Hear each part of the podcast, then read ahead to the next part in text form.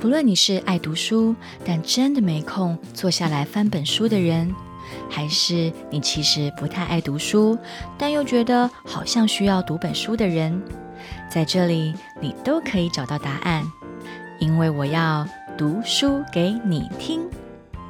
你不用翻开书本，你只要用听的，就能和我一起游历在书中的世界。从今天开始，让 Sana 陪你读本书吧。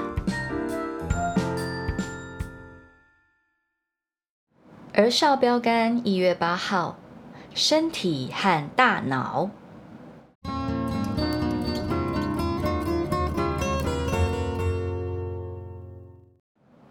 地的深处在他手中，山的高峰也属他，海洋属他，是他造的，旱地也是他的手造成的。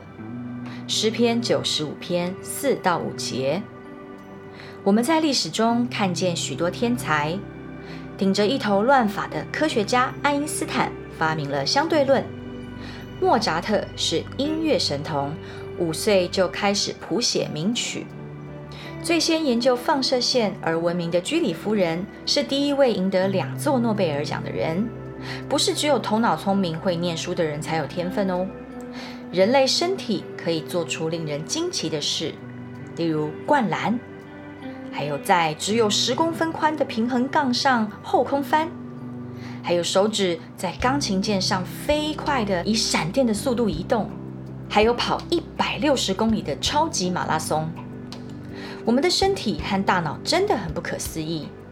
想一想，假如人都可以这么棒了，那创造我们的那一位该有多么的聪明和超乎我们有限的理解力呢？你了解今天所读的经文吗？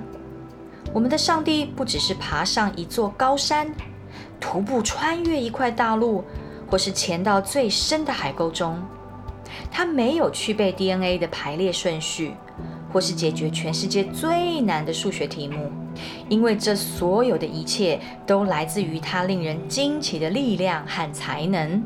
所以，假如上帝有足够的聪明、艺术天分、创意和能力，来创造这个令人赞叹的世界，那你何不用你的生命来信靠他呢？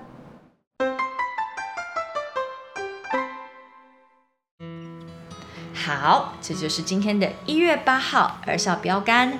那一样，我们要来听乐乐醒醒的分享。你们今天谁要先分享呢？我来分享吧。好啊，乐乐。我觉得他今天主要是在说，如果我们。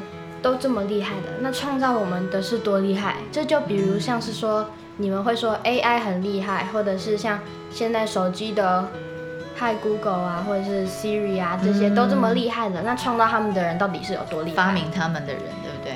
对，那既然电脑那么厉害，创造人那么厉害，那创造人的人又是那么厉害？嗯，创造人到底是谁？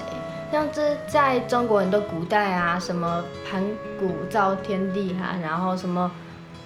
女娲造女娲造，女娲造天，造人盘古哦，女娲造人，盘古开天，对不对？对对，开天辟地嘛。那这些都是传说嘛。那他们就是敬畏这么厉害，可以创造人的这种生物，或者是说是神神明，对，对他们认为是神明。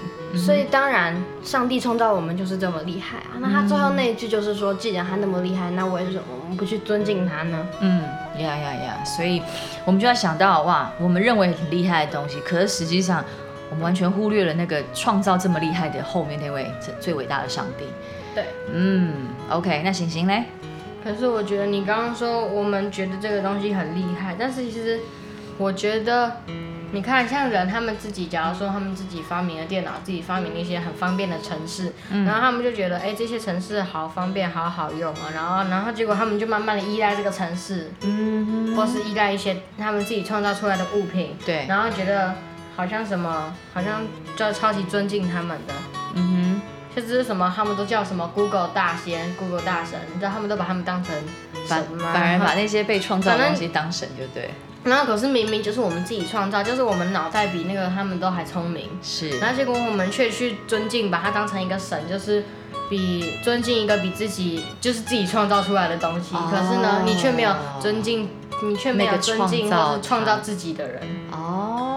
尊敬一个自己创造出来的人，就像很多人拜假偶像，他们都自己创造出一个木头，他们却拜他。哦，哎，你这样说真的很对啊就是发人省思的哦。人拜人拜自己创造出来的东西，然后还拜他是神，自己，创造出一个神，这的确是一个盲点啊。真的耶。然哦，后他们应该要拜创造自己的人。嗯，这个真的是一个非常发人省思的一个观点。嗯哼，嗯，但是也是要，嗯，我们要有一个真正的认知说这个东西其实是我们创造出来的，所以其实我们是那个创造的人才是更厉害的。我们实在不应该去敬拜我们所创造出来的东西。而且不一定是敬拜，就是很尊敬或者敬畏他，因为哦就是自己创造出来的东西，永远都是因为你一定要比他聪明，你才能创造出来的。对比我们低一阶，可是有的时候是这样，你可以喜欢，你也可以觉得方便你。也可以欣赏它，对对？像是现在很多漫画也其实也都是人创造出来，你可以去喜欢他们，但是你永远要知道，你还是活在你这个世界，你还是那个最厉害的。嗯，你还是比他高一等，你不要沉浸在那个世界里面，反而把你自己下降。嗯，OK，呀呀呀，没有错哦。你们今天也给我一个非常好的一个思维，而且你们提出了一个令人发人省思的一个观点。你们还有什么零说吗？Ethan 有没有要补充？没有。好啊，那我们今天就请星星祷告好吧。OK。